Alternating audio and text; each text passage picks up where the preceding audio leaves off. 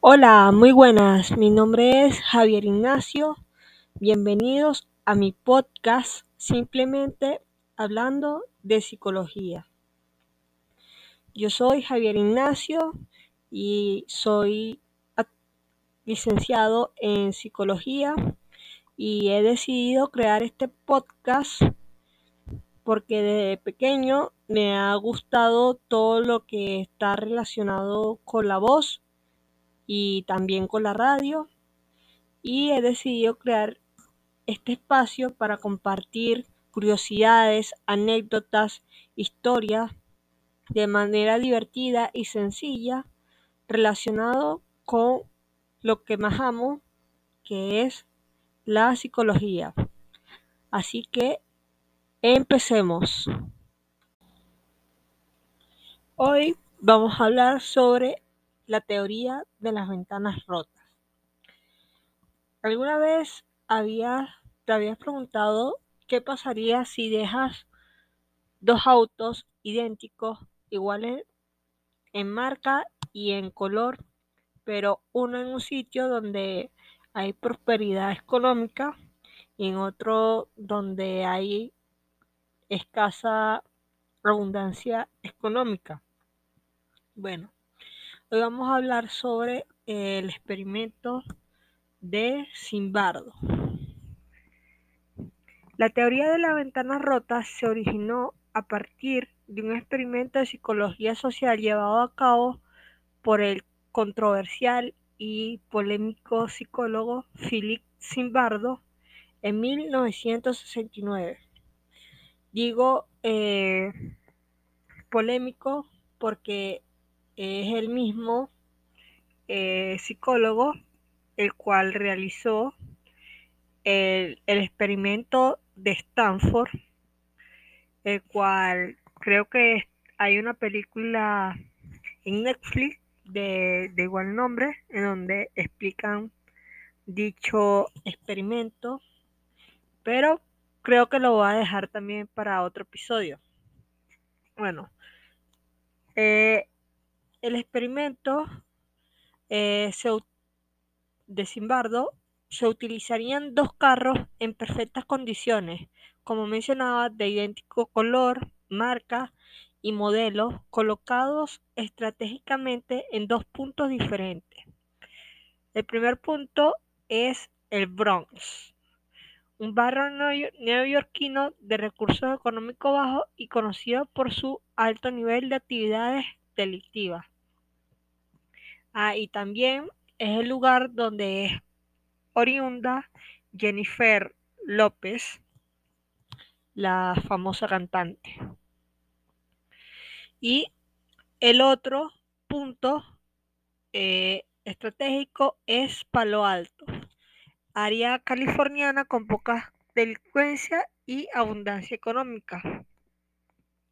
Vale eh, recatar que en aquel tiempo, hoy en, actualmente Palo Alto es la meca de, del mundo tecnológico porque ahí se encuentra la sede de Silicon Valley, en donde gracias a eso ha, ha surgido maravillosas ideas como Netflix, eh, Apple y todas esas cosas tecnológicas que hoy en día poseemos y que sin duda no pudiera estar transmitiendo eh, este mensaje del día de hoy si no fuera por, por esas mentes brillantes del mundo tecnológico.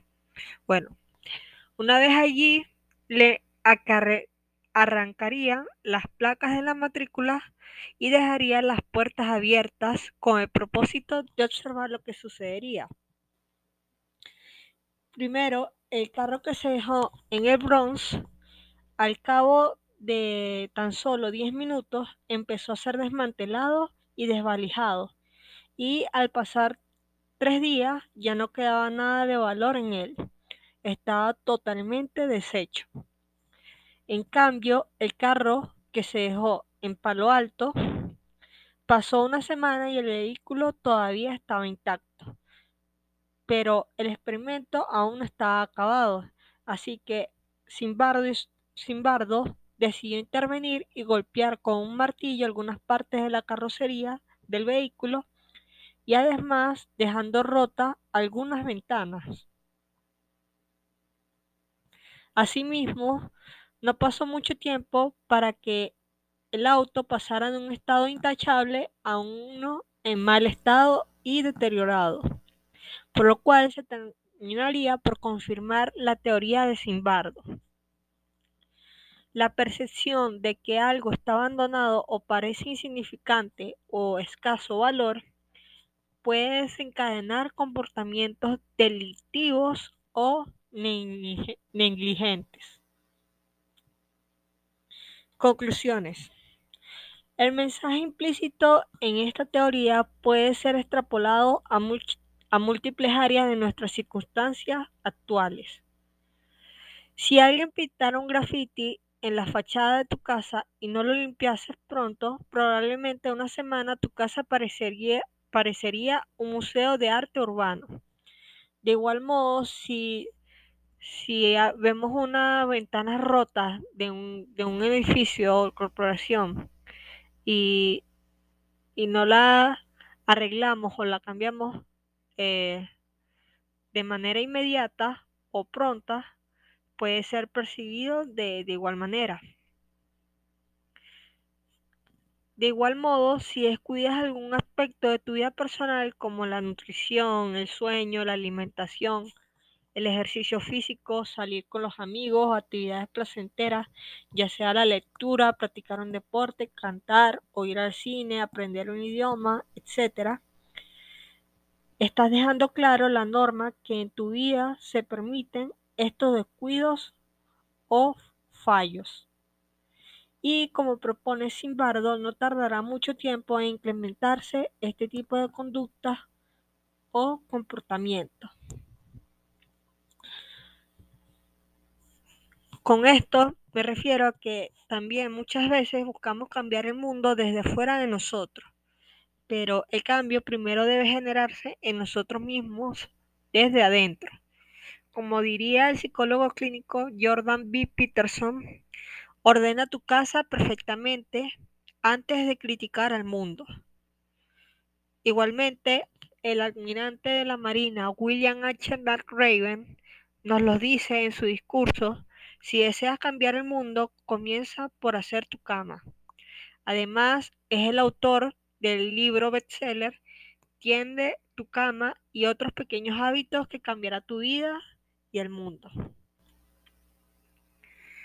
Y ya para finalizar este corto episodio, me dejaría, me gustaría dejar esta reflexión, esta pregunta para el final y es, ¿de qué modo es aplicable la teoría de las ventanas rotas en tu vida? Y bueno, con, esa pregunta me despido de, de ustedes y sin antes eh, mencionar que voy a dejar en la descripción todos los, enlaces eh, y los videos de los cuales he mencionado aquí en el episodio. Nos vemos en el próximo lunes con un nuevo episodio y hasta la próxima.